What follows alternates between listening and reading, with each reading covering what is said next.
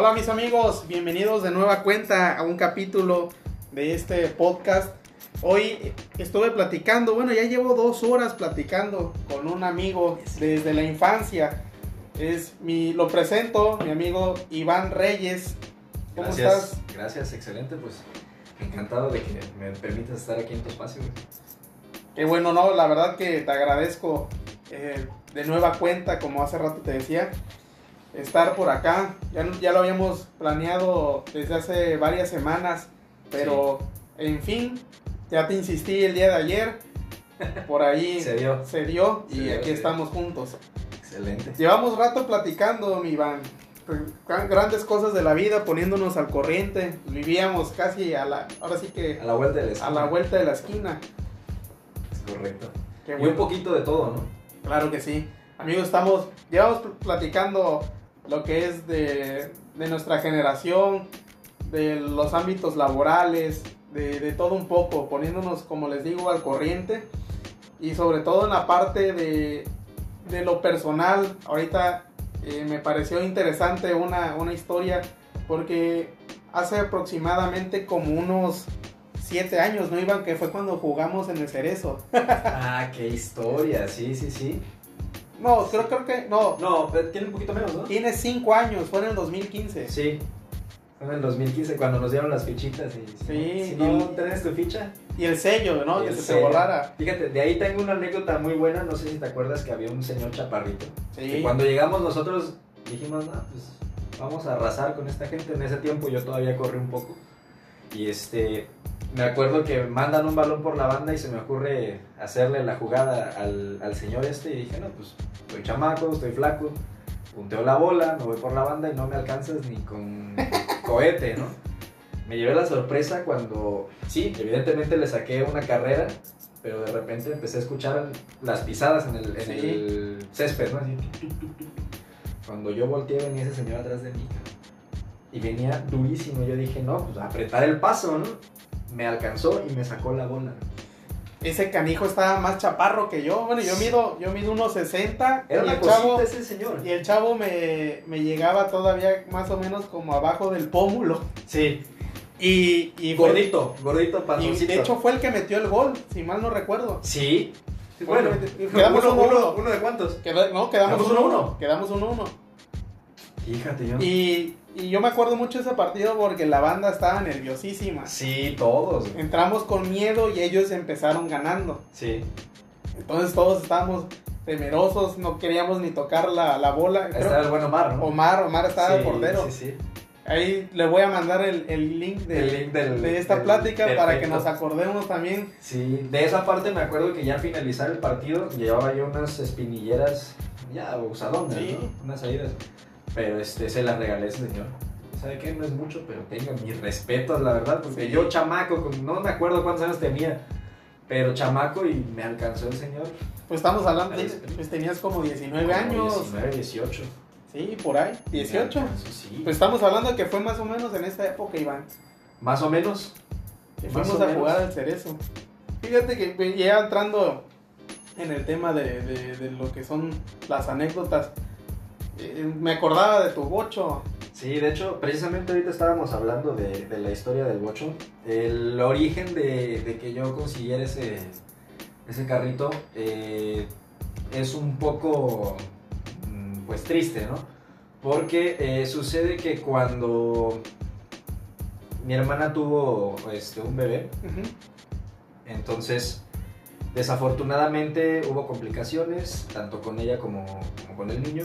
El niño no, sobrevivió, al- creo que al tercer día pues se nos fue. Pero en esa ocasión me acuerdo que estuve yo cuidándola eh, los tres días que me parece que estuvo en, en el sanatorio.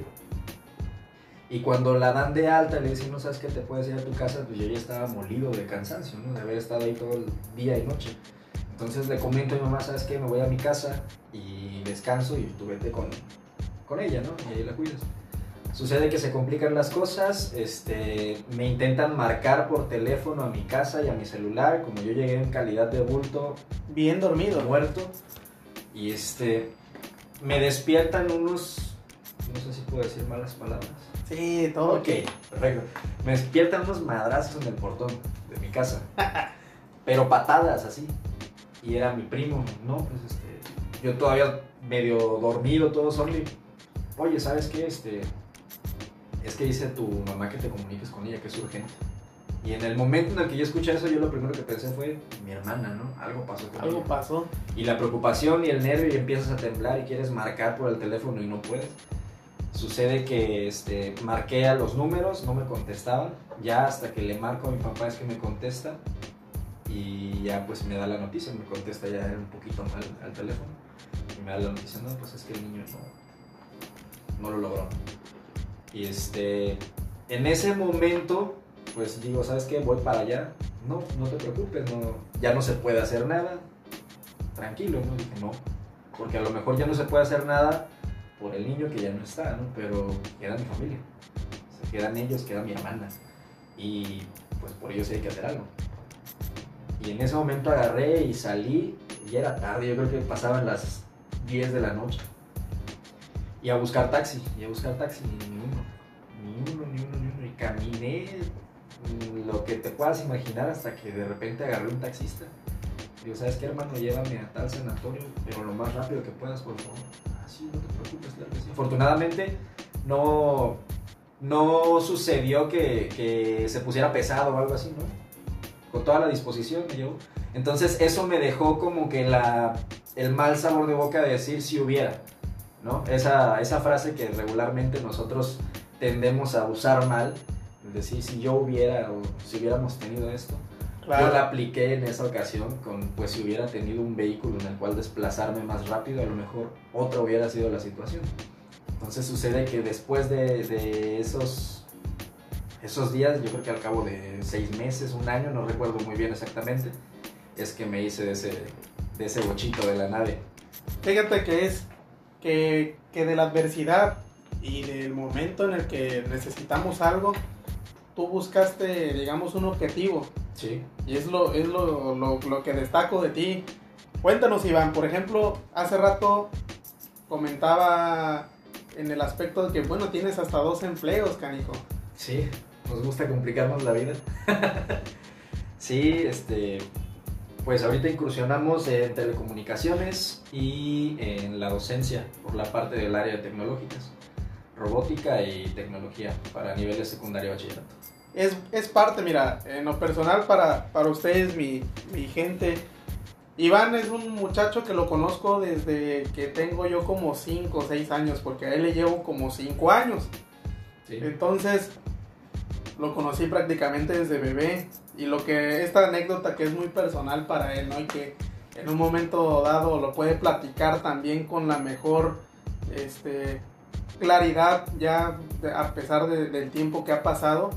Eh, pues es importante eh, en el aspecto en el que tenemos ya un, un problema y, y ves, ¿no? De que si lo hubiera, ¿qué tan, qué tan, qué, qué tan influyente es? ¿Qué tan influyente? No, no tanto importante, ¿no? Pero ¿qué tanto influye en, en las decisiones que tomas después? Fíjate que, o sea, ya viendo el punto, ¿no? Como les digo a ellos, a- aquí a- al auditorio, pues estás chavo, cabrón, tienes 24 años. Espero. No, pues, realmente, o sea, lo que comentábamos hace rato, nuestra generación tenemos una una sobreexplotación en cuanto hace a la preparación. Sí, No queremos aventarnos siempre al ruedo y tú estás ahí. en ambos. Y, y bueno, por ejemplo, tú me ganas ya en, el aspecto de decir, oh, pues yo empecé a trabajar a los 16 años y tú me comentas, no, pues yo empecé a los 13. a los Y 13. cuando yo, bueno, al, al menos si hablamos de vicio, puta, yo a los tres andaba pensando en dónde comprar cigarros y todo ese rollo donde no, no, no le fueran a decir a mi mamá. Y tú ya te estabas ganando la vida, canijo. Sí, ya estaba buscando. Igual, es que mira, para contarte anécdotas tengo...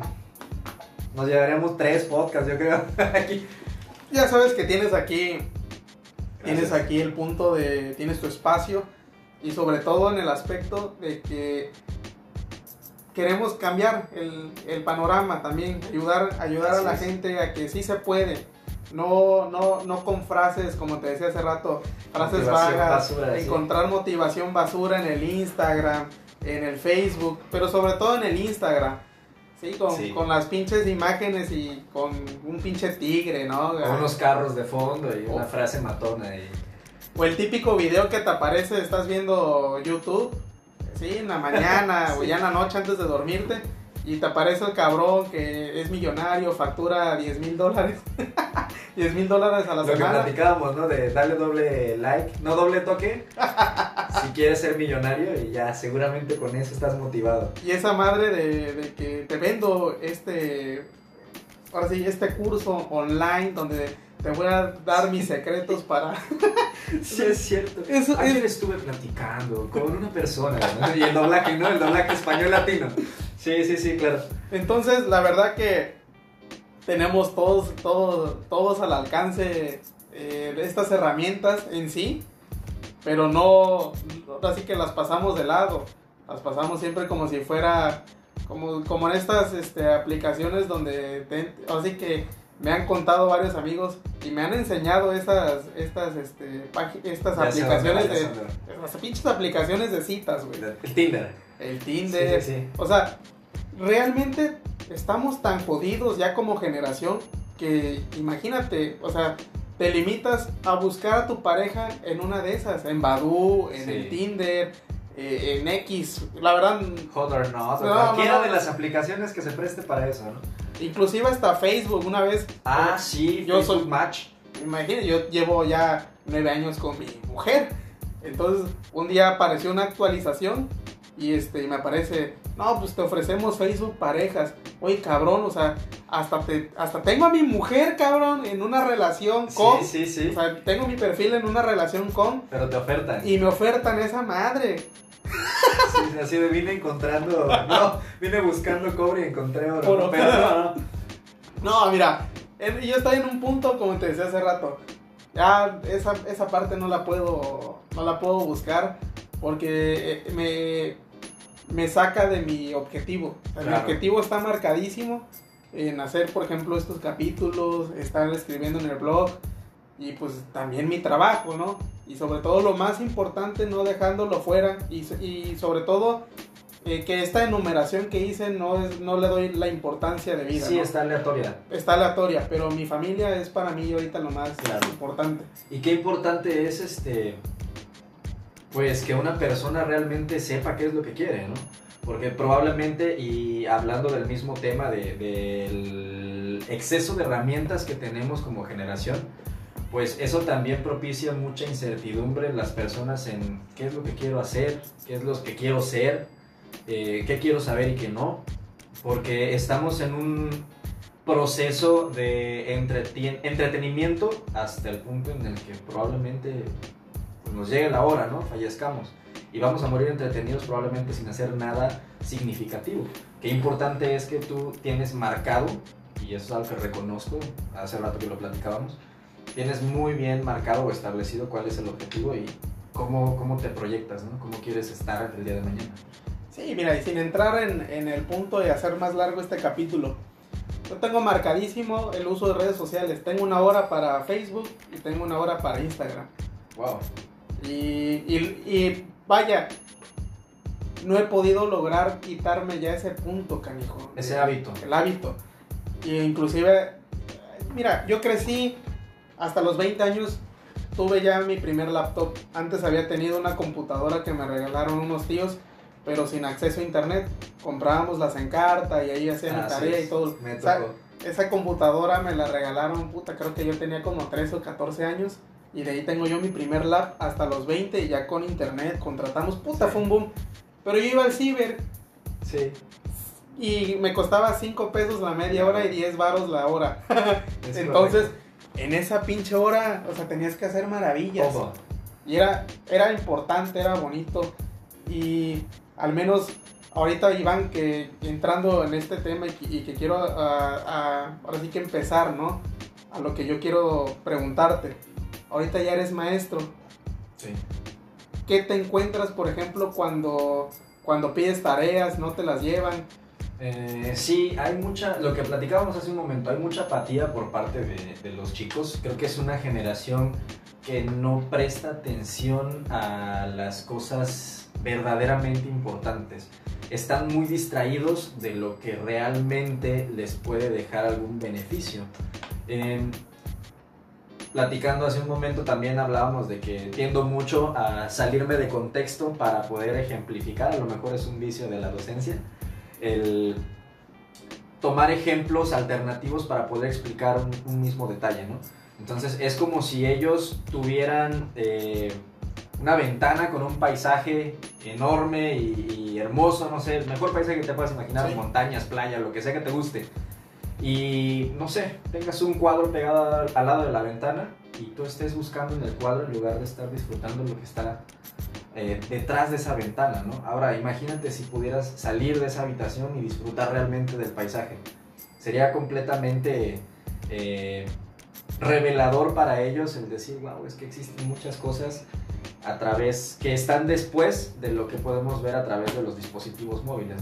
Entonces, en cuanto a tareas, también eh, es muy superficial, muy subjetivo lo que tenemos por parte de las generaciones actuales digo, no es generalizar, hay gente muy buena, hay gente con muy buen, este, muy buen apetito para, para investigar y, obtener datos, pero en su mayoría sí hay una deficiencia, una, una carencia en cuanto al interés por aprender lo que realmente es, es importante.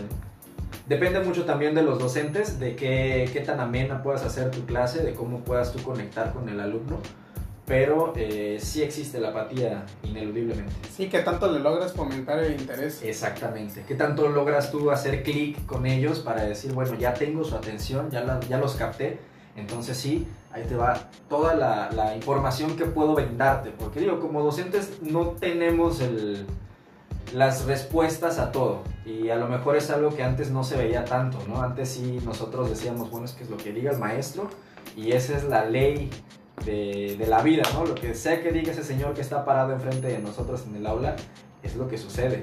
Y ellos también se manejaban bajo, ese, bajo esa premisa de, bueno, es que lo vas a hacer haciendo el examen porque así te lo enseñé. Ahorita no, ahorita somos un poco más flexibles en cuanto a, puedes investigarlo, puedes indagar y ya eh, establecer tu propio procedimiento.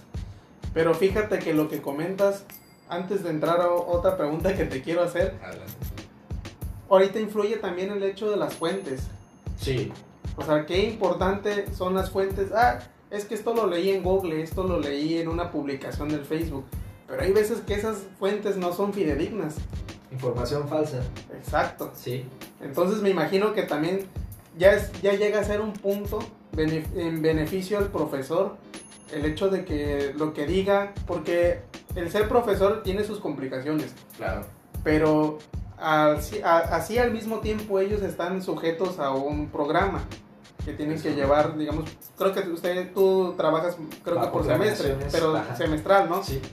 Entonces, sobre esa planeación, ahora sí que es fácil comentarle al, al alumno la idea y sobre todo, bueno, más que nada la idea central del tema. Y, y, encuentras, ahora, sí que das eh, bibliografías, eh, este, enlaces de internet, recursos, eh, recursos y la referencia, como bien dices. Pero ya luego cuando te encuentras, ¿no? En el hecho de, de que también hay una sobre, pues, sobre información de eso y te encuentras también con, con esas referencias que pueden hasta ser falsas. Entonces... Datos hasta absurdos, ¿no? Hay datos que... Sí. Que como, por ejemplo, yo no, me, yo no, yo no es que sea una persona cabrona y que estoy, este, y que lo que yo diga es cierto, porque al final de cuentas en estos episodios lo que busco es dar un, un este, pues un sentido, no dar mi opinión, pero sí poner en la mesa este debate. Claro. ¿Sabes qué? Y te traigo aquí y compartimos un punto de vista. Porque la opinión, puta, todo el mundo es experto en opinión. Y, como te comentaba hace rato, un pinche taxista sabe de todo, todo. Y hacen, a veces hacen caso a eso, que es lo que, lo que estábamos platicando. de que, o sea, puedes ir, lo vemos ahorita con tu ejemplo, ¿no? Y con los doctores igual. O sea, ahorita con el COVID, con el tema de, de COVID-19, eh, el exceso de información que tenemos y la saturación de, de la misma, en donde no, pues es que si tomas agua con sal caliente y le pones hierbas de no sé qué, ya estás curado del COVID. Y si te inyectas betametasona, está comprobado que también... No, o sea... Ivermectina. Ajá.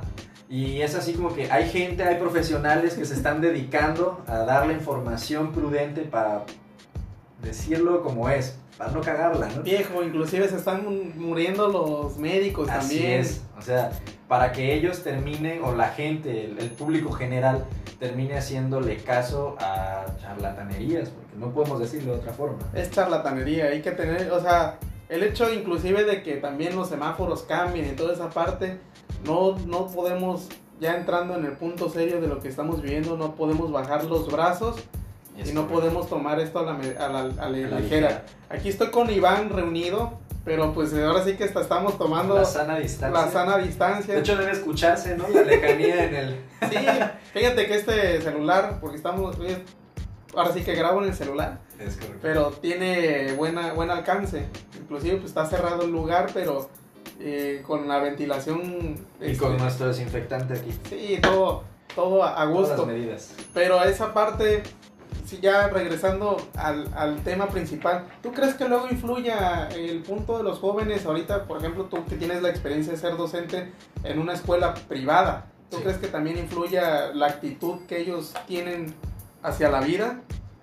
¿En qué aspecto? En el aspecto, pues, de que al ser una escuela privada, pues a lo mejor sus padres tienen un, una Otras posibilidades. Ajá, una posibilidad diferente, una mayor, un mayor estatus también social. Sí, sí influye. Eh, hace un momento platicábamos de la importancia que tiene el que te cuesten las cosas, ¿no? Digo, no es una regla como tal para todo y excepciones, pero sí el interés que le ponen a las cosas depende mucho de qué tanto les esté costando, qué tanto lo valoren y en esta en este entorno de, de escuelas particulares sí se topa uno mucho con, con ese tipo de actitudes, ¿no? Así de, ah, pues es que mi papá está pagando y pues por eso tú me tienes que poner calificación, ¿no? Cuando no debería ser así. Realmente la intención de que un padre de familia pague una escuela particular es para que la educación sea de mayor calidad, para que tengan más atención para con los alumnos y no para que, ah, bueno, está pagando, regalen calificación, ¿no? que es mucho de la idea que tienen estos chicos el día de hoy. El problema radica en que a veces incluso los directivos, y digo, no hablando de mi plantel en particular, pero sí, para no, para no, quemarla, para no no, quemarla, ¿no? no, no Sin decir marcas. No, pues no, no, no estamos inclusive manejando marcas ni nada. Así es. Pero sí, o sea, incluso los directivos caen en ese vicio de decir, bueno, es que pues los papás están pagando y nosotros tenemos que dar la darles los resultados, ¿no? Aunque a final de cuentas, a la hora que sale el chico de la, del aula o, o egresa del nivel en el que está, pues egresa en un nivel bastante carente. Pues o- ojalá en el futuro, por ejemplo, tengamos, bueno, te, te llegue a tocar la, la parte de a lo mejor en- incursionar en alguna escuela pública, ¿no? Esperemos que sí. Y ahí poder comparar el cómo están unos, cómo están otros, pero tienes una ventaja, mi estimado Iván, ¿sabes por qué? Porque tienes un grupo este selecto, por así decirlo, no te superan en 20 el grupo, Es lo que 20 te iba a personas, o sea, sí. está contado, digamos que incluso hasta tú como, como profesor te da la pauta a que pues puedas incursionar con dinámicas, puedas realizar, puedas hacer más o menos más amena la situación de la clase.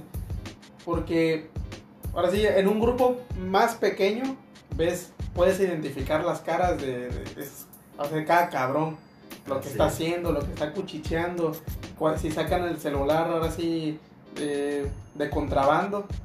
O sea, todas esas partes. Te das cuenta Yo de creo ello. que te das cuenta a romper Y luego ellos quieren jugar con la inteligencia tuya, o sea, como profesor. Sí, por supuesto. ¿Te has encontrado también con esa situación? Sí, me encontré. En la escuela anterior en la que trabajé, eh, era una escuela con matrícula muy baja. De hecho, en el segundo semestre de bachillerato tenía yo dos alumnos. Entonces, uno de ellos era muy faltista. Regularmente solamente estaba una chica que precisamente hace poco volví a platicar con ella a través de Instagram. Y este, me imagino que por la edad, ¿no? Probablemente está pasando ahí un, un episodio probablemente depresivo, no sé cómo, cómo poder Puede ser. abordarlo, ¿no? Y pues las historias de Instagram, ¿no? De que así yo no le importa a nadie, que no sé qué. Y entre broma y también la, la intención de, de animarle, me acuerdo que le escribí por Instagram que no era cierto lo que estaba publicando, ¿no? Que ella sí era importante. Le digo, tanto así que cuando usted faltaba clases, faltaba todo el semestre.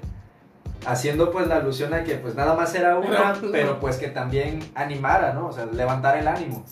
Este, sí me escribió jajaja, desconozco si realmente esbozó la sonrisa o si nada más le escribió de dedos, pero este, comenzamos a platicar un poquito más. Ya ahorita incluso me platicó que ya egresó del bachillerato, ya está próximo a entrar a, a universidad y todo eso. Entonces, sí, eh, es una diferencia abismal entre un- una matrícula o un salón de clases de escuela privada donde no excedes los 25 alumnos probablemente para cuestiones de calidad en, el- en la clase, Sí. a tener una matrícula en una escuela oficial de 50 alumnos, 50 y tantos a veces. No sé si te llegó a pasar en la secundaria o prepa, que decían, bueno, es que nada más van a ser cuarenta y tantos. Y entrabas y ya no había dónde sentarse, ya llegabas, si llegabas, si entrabas a las 8 y llegabas 8 o 10, ya no tenías dónde sentarte, y era buscar silla, A ¿no? mí me tocó esa parte, mi Iván, de que llegaba luego a la escuela, güey. Y. No, pues ya llegaste tarde. A ver, ve al, al salón de hasta el fondo. Sí, sí, sí. A ver si A hay ver si hay sillas. Y puta, a mí me llegó a pasar, ya en la prepa esta madre, que de plano ni entraba a la pinche clase, cabrón. Sí, Ah, vamos a la chingada.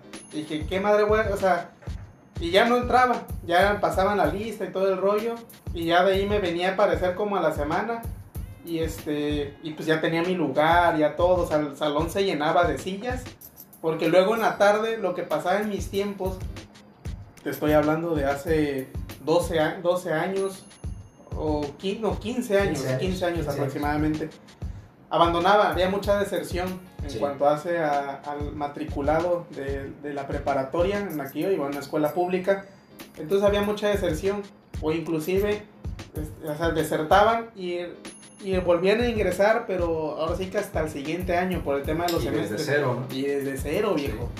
Entonces, había, a mí me tocaba luego convivir con compañeros que ya iban, ya iban por su tercera vuelta. Les gustaba mucho la escuela. Les gustaba la pinche escuela, los cabrones. Entonces, puta, cabrón. Empezábamos con, ese, con esa parte. Y luego, ah, pues, de ahí empiezas a ver. O sea, si tú estás bien centrado, bien lo que, en lo que quieres, pues vas a disfrutar y vas a tomar realmente, a sacar este provecho de todas esas clases. Claro. Pero a- aquí igual otra pregunta que te quiero hacer, mi Iván. ¿Cómo ves a este futuro de México, canijo? Muy ¿Cómo, preocupante. ¿Cómo ves a esta generación que tú estás también viendo? Preocupante, preocupante. Creo que no, no están eh, haciéndose cargo de lo correcto. Ah, hace un momento platicábamos de que era una una como cultura de entretenerse hasta morir. Entretenerse y realmente no ocuparse de las cosas que verdaderamente valen la pena. ¿no? Somos muy dados a, y ya generalizando un poco, somos muy dados a vivir a través de las redes sociales. Digo, es algo que reconozco y no sabía, no me lo habías platicado el hecho de que tuvieras horarios para, para ingresar a las redes. Sí, sí, viejo. Y creo que es un hábito que tengo que empezar a, a implementar en, en mi vida. Porque sí vivimos mucho a través de las redes y realmente no estamos viviendo nada. Lo que platicábamos hace un momento de que antes se prestaba más a hacer una plática entre amigos sin necesidad de estar revisando qué pasaba con el celular, sin hacer una foto y perder 20 minutos en lo que cargas la foto, le pones el filtro, etiquetas gente, revisas quién contestó. Entonces, eh, estamos digitalizados, pero deshumanizados. Qué importante esa frase, ¿eh? Hoy, hoy, hoy comprendo toda esa, esa parte, ojalá ya llevamos rato charlando y ojalá se llegue, la, lleguen aquí mis amigos que me escuchan hasta este punto. Digitalizados, pero Pero deshumanizados. deshumanizados. O sea, fíjate que llevamos, ah, independientemente de que empezamos a grabar el, el capítulo, llevamos dos horas. Sí. Y en esas dos horas dijo, a mí no me da por revisar esta chingadera. No, Sí, es correcto. no me da, no me da. O sea, si saqué el teléfono fue para preparar la aplicación y... Porque se necesitaba. E inclusive ver la hora para que no nos agarrara la pinche noche y terminar a gusto. Pero esa deshumanización la comenzamos nosotros, cabrón. Sí, completamente. O sea, ¿a ti cuánto, a los cuántos años empezaste con tu Face? 2011. Tenías Tenía yo, no sé, 13, pues. hace nueve años, Sí. 13, 14, 13, más 14, o menos, ¿no? Más o menos. Yo tenía, pues en el 2011 tenía yo 21. Yo empecé en el Facebook a los... tenía 19. Me, me, me viví así muy clavado con lo del pinche Metroflock. Me tocó. Ah, bueno, es que empezando en Facebook sí fue, ah, por ahí, me acuerdo porque dice ahí desde 2011 Sí, junto sí. con Twitter, pero sí me tocó MySpace, me tocó Metroflog, el Messenger, Sí, el Messenger me tocó también. mi primer cuenta de Messenger la abrí cuando tenía 12 años. 12 años. Hace ayer. es 12 o 13 años. No creo que eran. No me fíjate, no me acuerdo, no le doy Sí, tanto valor. El dato exacto. Por ejemplo, si tú me preguntas, ¿cuándo empezaste a trabajar de abogado? Pues me acuerdo, cabrón, 15 de julio Sí. del 2012. Empecé a, a entrarle, porque me acuerdo muy bien de... Porque el Día del Abogado es el 12 de julio. Entonces, yo me acuerdo que fui a una fiesta del Día del Abogado, ahí me invitaron a, a ahí empezar a armar más o menos las relaciones, Ajá. y ya el lunes estaba chambeando. Entonces, Tantísimo, sí, sí, esa parte de, de buscar las. Sí, de oportunidades relacionarse también. las relaciones siempre son importantes, las relaciones humanas. Entonces, ese sentido de las redes, o sea, nos deshumaniza porque es chingón estar platicando. O sea, por ejemplo, nos conocemos desde hace 25 años, Sí, pero, o sea, al menos nos permitimos esa parte de estar ahorita intercambiando ideas. Conozco tu, tu percepción de todo y no es ajena a la mía. es O sea, al menos compartimos. se comparte compaginamos, la de sí. ello, ¿no? Sí, sí, por lo mismo a lo mejor estamos aquí reunidos compartiendo esta parte con, con los demás. Pero de ahí te digo, o sea, fue en el 2013. De ahí empieza el boom de Metroflog junto con MySpace. Por ahí del 2005, 2006. ¿Te acuerdas de Hi-Fi? High five, sí, por supuesto. Que no tuvo tanto auge, ¿no? Como Metroflog en Así su tiempo, pero sí se, se hacía uso de ello. Entonces sí, creo que inclusive empezamos a ver, yo, yo sí empecé a ver más enfermizo ese punto en el Metroflop, de que ver qué tanto podías subir con las con los comentarios que te dejaban. Y luego el copy-paste, que, que, que abundaba un chingo, ¿no? Los comentarios con formas de pistola, de pececitos.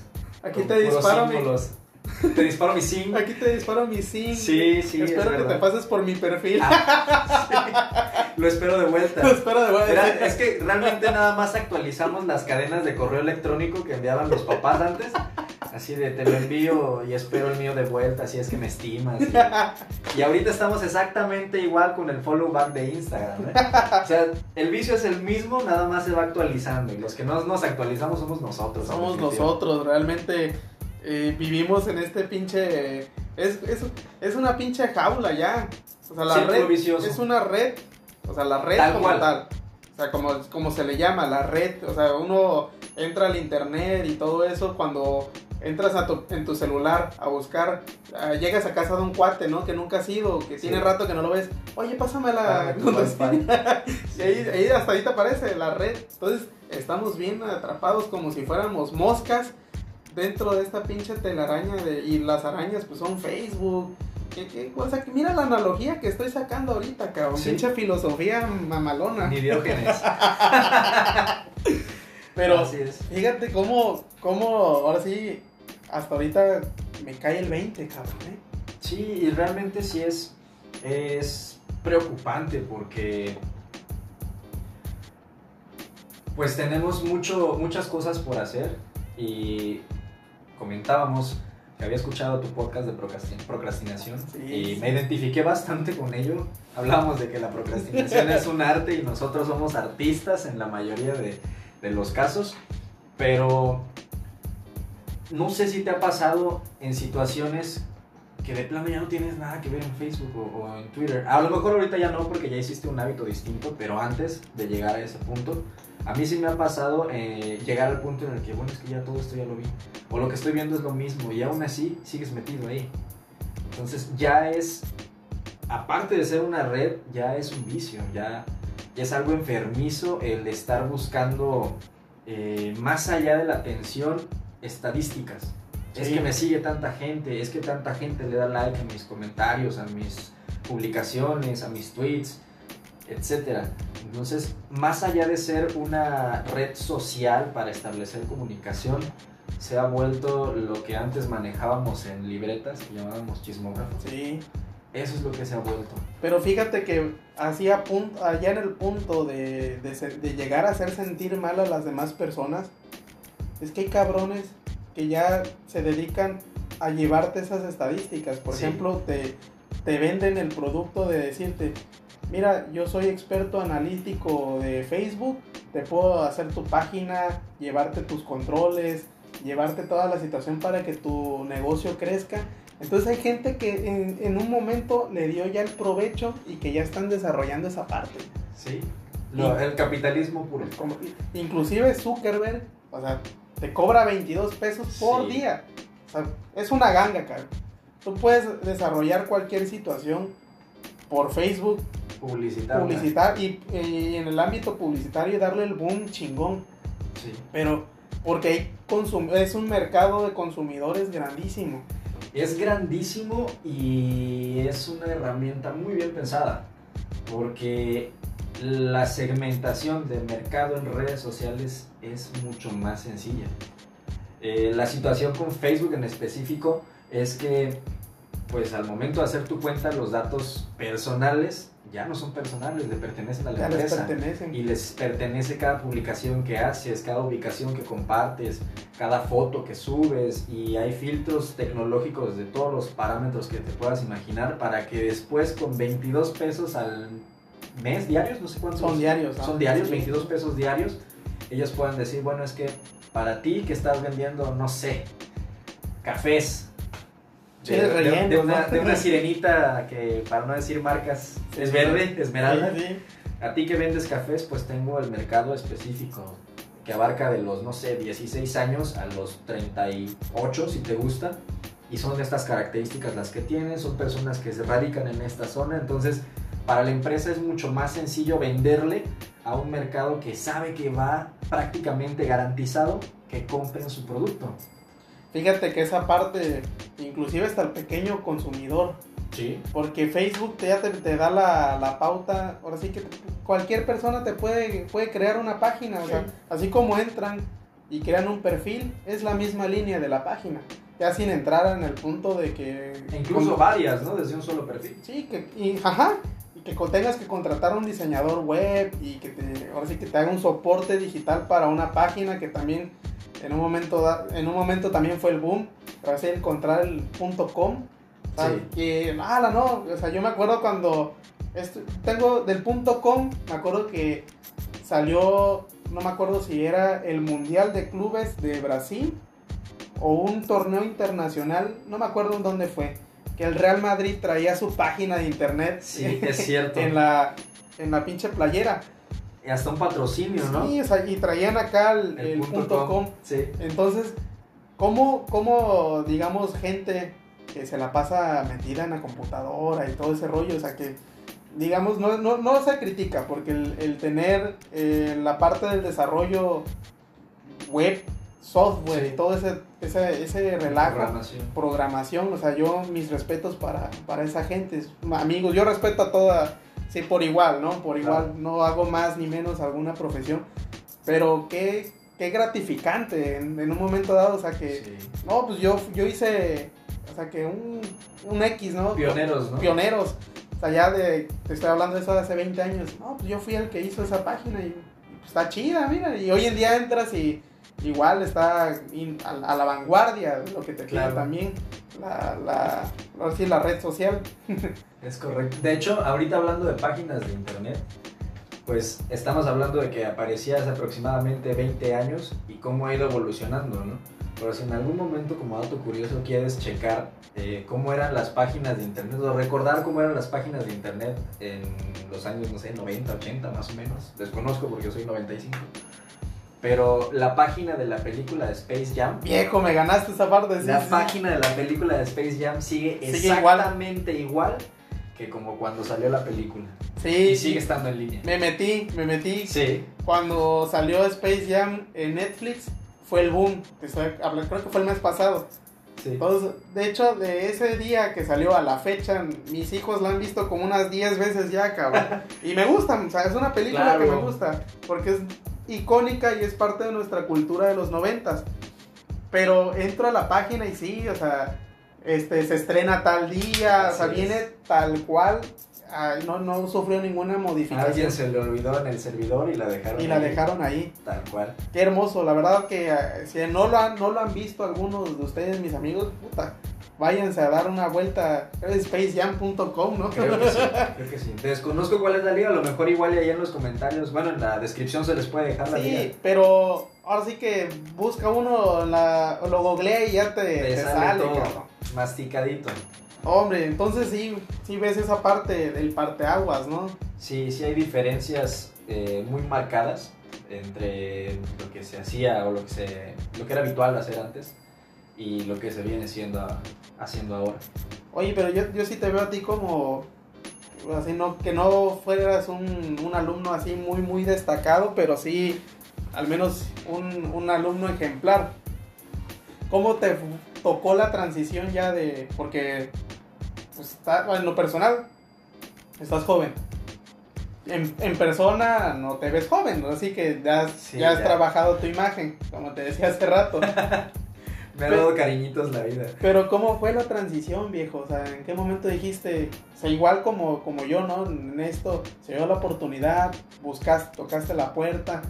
¿Cómo fue que La transición a, para a llegar la al punto- docencia? Ah, la docencia, eso fue curioso porque fue una época, no puedo hablar de muchas épocas difíciles, fue una época en donde había enviado más de 80 currículums a empresas y había hecho infinidad de entrevistas y en todas me decían, sí, me gusta tu perfil, estás muy bien preparado, a lo mejor te faltan documentos, pero este, pues tu perfil es bueno, nosotros te llamamos. Y era así, de, bueno, muchas gracias. Y no me llamaban nunca. Y así me sucedió una tras otra, tras otra. Y sucede que en Facebook precisamente veo una oferta laboral ahí para docencia. Y yo dije, wow, qué padre, no es mi área y pues es docencia, estaría muy bien. Ahí entra un- una situación, no sé si viste alguna vez entre películas o incluso con algún comediante mexicano ahí de apellido Derbez. El diablito y el angelito, ¿no? Ajá. El diablito te decía, no la mandes, te van a decir que no. Y el, el angelito estaba así como que... Te estabas autosaboteando. Sí, autosabotaje. Y yo estaba así de, bueno, la mando, no la mando, mando mi currículum o no, porque pues en cuántas empresas ya me han dicho que no, y en esta probablemente no sea la, la excepción, ¿no? Sino que llegó un punto en el que no sé si se pusieron de acuerdo ambos o uno de los dos ganó, que me dijeron, bueno, ¿qué es lo peor que puede pasar? Y esa es una frase que de un tiempo para acá ya tengo como, como mantra. Así de, ¿qué es lo peor que puede pasar? Aunque esté en una situación muy difícil, pienso, ¿qué es lo peor que puede pasar? ¿no? Y si lo peor que puede pasar es algo a lo que puedo sobrevivir, pues adelante, las cosas tienen que seguir. ¿no? En esa ocasión no fue la excepción, dije, ¿qué es lo peor que puede pasar? Que me digan que no. Que me digan, ¿sabes qué? Muchísimas gracias, nosotros te llamamos. Pero lo mandé. ¿Qué sucedió? Que, este, no, pues nos comunicamos con fulano de tal, queremos que venga a dar una clase muestra. Ah, claro que sí, contentísimo, ¿no? Pero todavía un poco incrédulo al ver si si, sí se iba a lograr. Preparé una clase para robótica de cuarto grado de primaria y para ello hice con materiales reciclados. Soy muy dado a recuperar eh, los aparatos que ya no sirven, las chucherías que pueden servir todavía, ¿no? Sí. motores y eh, componentes. Entonces, de aparatos reciclados, agarré dos motorcitos, unos pulsadores e hice un carrito. Lo que hice fue que hice a las maestras que estaban tomando la clase muestra que lo armaran ellas. Entonces, esa parte que ahora entiendo que son herramientas didácticas, en ese momento a mí se me ocurrió, me lo saqué de donde pude, eh, pues les gustó mucho. Les gustó. diste en el clavo, ¿eh? Sí, Viste en el clavo. ¿Y, ¿Y qué pasó? Que pues que después de que pasara toda esa clase muestra, los 40 minutos más largos de mi vida, porque yo decía, ¿qué voy a hacer si me equivoco? Sale la maestra, va a buscar a una coordinadora o directora, no recuerdo. Dice, no, es que mira el proyecto del maestro, así, así, así, así. Permítame un momento, ¿me lo puedo llevar? Y me quedé solo en el salón. Y fue, no te, no te, no te voy a decir que fueron más de 5 minutos. Yo creo que si fueron 2 minutos fue mucho, pero yo lo sentí como 2 horas. En los que yo dije, estoy aquí solo en el aula, no hay nadie, me van a decir que me, me hablan ellos y me van a dar van, ¿no? Van a Mexa y resulta que llega la persona y me dice, se presenta usted el lunes. ¡Oh! oye, oye. Y no, pues no es algo que te esperas, ¿no? Fue así como, oye, a ver, aguántame. Agua- Yo estaba pensando cómo sentirme mal porque me iban a decir que no. Tú ya me estabas saboteando, Sí, cabrón. Yo ya estaba pensando en el, el peor escenario posible. ¿Cuántas, ahora sí, haces una alusión, ¿no? 80 solicitudes. No, real. Pero, a ver, ¿cuánto tiempo fue esas 80, cabrón? Esas 80 solicitudes fueron a lo largo de 4 o 5 meses. Es un chingo de tiempo. Sí, Es un chinguísimo de tiempo. sí. Y fuiste a la entrevista un viernes, un sábado, Fue un miércoles. y el lunes ya estabas parado Y enfrente del lunes grupo. Me pidieron estar parado frente al grupo. Increíble, cabrón. Así es. Y en esta ocasión fue prácticamente lo mismo. Con esta, con esta Con la otra institución empresa. con la que estoy trabajando. Ajá. Eh, hice yo una clase muestra a mediados de agosto del año pasado. No, antes. Y sucedió que eh, me ofertaban, estaba yo en, en proceso de entrar con otra empresa que es de telecomunicaciones Ajá. y con ellos. Ellos me ofertaban, ¿no? Pues, ¿Sabes qué? Maestro de tiempo completo y te vas de las 6 de la mañana a las 4 de la tarde. Y dije, no. No, porque me, me convenía un poco más la oferta que me hacía la empresa de telecomunicaciones. Entonces dije, no, pues muchísimas gracias, no es algo que a mí me convenga. Bye. Cerré esa puerta, según yo. Dije, no, pues bye, al ciclo. Se fue, empiezo con esta parte y capítulo nuevo. Sino que pasaron exactamente seis meses, tengo un problema con el ciclo de los seis meses, que para enero, empezando este 2020, me marcan. Ah, fui yo a recoger a mi chica a su servicio social y, este, y me marcan por teléfono. Regularmente no contesto números extraños, pero vi que era un 921 y dije, vamos a contestarlo, contesto y no, pues fulano de tal. Sí, él habla, dígame qué necesitan. Yo todavía pensando que era un cliente o algo así. No, es que habla tal persona de tal corporación, bueno, tal este, institución. Tenemos aquí un registro de que usted es una clase muestra, que vino a, a, pues, probarse para, para in- ingresar a las clases. Y este, pues tenemos una vacante disponible, queremos saber si le conviene, si se puede dar una vuelta. Así, yo me lo busqué. Diego, ¿y esa, ¿y esa solicitud ya la habías metido dentro de ese paquete de los seis meses? O... Sí. Sí. No, no, no, eso fue ya después. O ya fue mucho después. tiempo después. Yo empecé con un colegio en 2017. Para 2018 cier- cerramos ciclo y me salgo de ese colegio por unas situaciones que hubo ahí con el pago. Eh, entonces dije, no me conviene. Digo, me gustaba muchísimo dar las clases, pero también me gusta comer. Entonces dije, ¿sabes Sí, qué? puta, por, por amor al Claro. arte nadie, cabrón. O si yo tuviera otro ingreso, tal vez, ¿no? Pero así, para vivir de ese modo, no era posible. Entonces, salgo de ahí, entro a trabajar con otra empresa, incursiono un año en esa empresa, salgo, estoy un tiempo sin trabajo y es que empieza esta, esta última fase. Esta última etapa. Así es, donde entraba yo con telecomunicaciones seis meses y a los seis meses me vuelven a llamar de la escuela para ofertarme por horas. Entonces ahí ya era más compatible con lo que estaba realizando. Fue donde dije, bueno, me acuerdo muy bien que yo le había dicho a mi mamá que este 2020 va a ser un año bien difícil para mí. No sabía nada de la pandemia, ni de los meteoritos, ni de nada. O sea, ni de incendios, ni de que- incendios, ni ni, una de nuestro presidente con el tren Maya, no sabía nada, pues, absolutamente nada. Pero yo ya tenía eh, proyecciones para este año, de hecho este año yo dije, bueno, ya empiezo a hacer mi casita y todo. Sucedieron muchas cosas que lo impiden de momento. Pero iniciando el año me acuerdo que le dije, va a ser un año bien, bien difícil, Complicado. pero va a estar bueno. Va a estar bueno porque voy a aprender mucho. De las dificultades que voy a tener este año, yo voy a aprender lo que no me imagino. Es más, lo que no he aprendido en lo que llevo de vida. y sucede que entrando a ese, a ese mes es que me llaman y sabes qué, te ofertamos trabajo. Así, así, así. ¿Qué onda? ¿Le entras? Pues va, le entramos. Y sí, ineludiblemente la carga de trabajo se eleva. Ya no es nada más ver la situación de una empresa, ya estás comprometido con dos empresas. Con dos. Y a lo mejor no estás percibiendo lo que sueñas, ¿no? O lo que te haría sentirte estable, pero estás aprendiendo. Y esa es la parte interesante. Hablando de experiencias, tú no me vas a dejar mentir. La experiencia es un factor fundamental a la hora de, de realizar cualquier proyecto o actividad que quieras. Y esa parte entrando igual al punto de la experiencia, amigo, no, no dejes de lado nunca esa parte, ¿eh? ese principio no lo dejes de lado, hijo, porque no dejamos de aprender. Ahora, tienes muy en, muy en muy, muy claro y, en buen punto eh, eh, ahorita lo que estás este, comentando de que va a ser difícil todo ese rollo. Pero por ejemplo, hay cosas luego que no aprendemos eh, como tal o que no nos enseñan.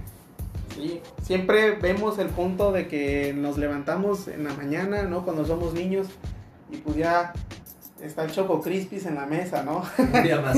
Un día más. Sí. Está el Choco Crispis, está el Chocomil y todo bien chingón. Pero se nos olvida el punto este, principal. Por ejemplo, a mí lo que me ha salvado ahorita de, la pandemia, yo llevo ya tres meses sin trabajar de lo que a mí me gusta. De lo que, bueno, no de lo que a mí me gusta, de lo que soy, pues. Sí, claro. Llevo tres meses sin trabajar a lo que me dedico. Vendía cosas, de, vendo fruta. Y también lo dije, lo voy a dejar, o sea, voy a, voy a, exponerme a que me vaya a contagiar. Voy a exponer a mi familia. Voy a exponer a mi familia y voy a valer madre. ¿Qué hago? Siempre he querido, ahora sí, manejar alguna situación. Me puse a leer, cabrón. Es correcto. Le, me, llevo aproximadamente, o sea, voy a un ritmo lento porque me atrofié. Yo, muchas, yo, yo mucha gente le digo, yo me atrofié. Ayer lo platicaba con otro amigo, igual que ya nos platicamos como una hora, proyectazos ya. Y le digo, viejo, estoy saliendo de mi atrofia. Sí, es correcto. Ahora sí que entré al mundo del alcoholismo bien chamaco, los vicios, el ver la vida pasar, las redes sociales. Entonces, esa parte de eh, hasta divagar, hasta maradoneaba bien feo y Andrés Manueleaba. Sí, el hecho de estar eh, y no tener la pinche idea centrada de lo que vas a decir. No saber qué palabras seleccionar para darle idea. Exacto, viejo nombre. Esa madre entonces, ¿qué fue lo que hice? Documentarme, ver, ver los pinches este, capítulos. A mí me gustan mucho los audiolibros. Audiolibro, la, la, lectura. A lo mejor hasta tú no tenías la noción de lo de un audiolibro. O, no, no, lo habías desarrollado en, un buen punto de decir, bueno, pues voy a, voy, voy a subirme un camión lo este, pongo, lo escucho. El camino es largo, lo pongo, aunque me duerma, pero algo se queda. Sí, claro. Esa madre. El subconsciente, ¿no? Esa madre es cierto, ¿eh? Sí, por supuesto. Entonces, últimamente así empecé, empecé, empecé, empecé. Y hago mi lista. Ya traigo una, una pinche libretita ahorita. Metas de este punto, pa, pa, pa, otra acá, día a día. Lo que tengo que estar cambiando. Las cosas que hice mal hasta, hasta alzarle la voz a mi hija, lo anoto, lo hice mal. Lo tengo que anotar. Como una bitácora, ¿no? Mañana hay que pedirle, o sea, sí, cabrón. Que similar los hábitos, porque yo, por ejemplo, no manejo una bitácora o un diario como tal, pero yo soy muy dado a realizar calendarios. Agarro una hoja de papel y hago un calendario y ahí voy marcando qué es lo que hago, qué es lo que quiero hacer y cuánto de lo que quiero hacer cumplo por día. Y ese proceso es lo más bonito. Esa, esa es la vida, hermano. Sí. Esa es la vida. Esa, en, el punto, de, en el inicio, o sea, hoy estamos a, a 28 de junio y platicamos, hacemos un proyecto, no sé, este, quiero hacer ejercicios, ejercicio 20 días. ¡Pum! Lo tachamos. Así es. A 20 días. Y ese proceso en el que estamos ahí es, es lo bonito, es la vida. Se llama progreso y es lo que está infravalorado. ¿Por qué? porque todos lo, lo- nos acostumbramos. sí, así es. Queríamos una pizza cuando estábamos niños, hablábamos por teléfono. Perdimos ese sentido de, de esperar las fechas. No, y no era solo hablar por teléfono, era buscar el número para poder hablar por teléfono. Ahorita, ¿qué haces, Google? Domino's Pizza, ah, pues pídela desde aquí, desde la... Ese, esa parte del, del proceso se ha ido perdiendo y es parte de lo que nos ha ido deshumanizando, porque esperamos ver resultados o nos acostumbramos a ver resultados. En redes sociales es exactamente lo mismo, vemos gente con cuerpazos a lo mejor, ¿no? Un vato acá súper bien dado con el bíceps y el cuadríceps formadísimo. Y uno dice, ah, no, pues es que ese cuate, y a mí me gustaría estar así, pero no sabes todo lo que le ha llevado de trabajo, esfuerzo, alimentación, dieta, descanso, para poder llegar a ese punto, ¿no? Y a lo mejor su vida solo depende de eso. Si tú te dedicaras al fisicoculturismo, tal vez también estarías así, pero hay más cosas que hacer.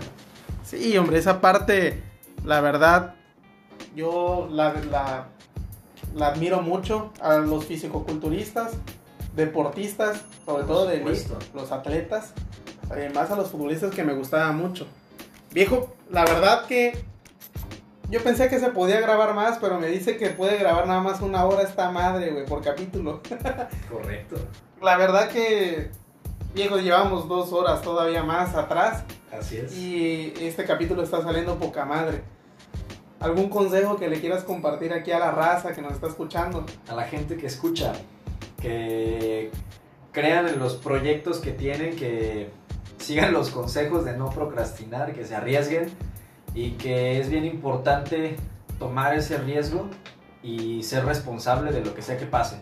Si el éxito lo llegas a conseguir, el éxito es tuyo. Si el fracaso lo llegas a conseguir, el fracaso también es tuyo, pero más importante, la experiencia.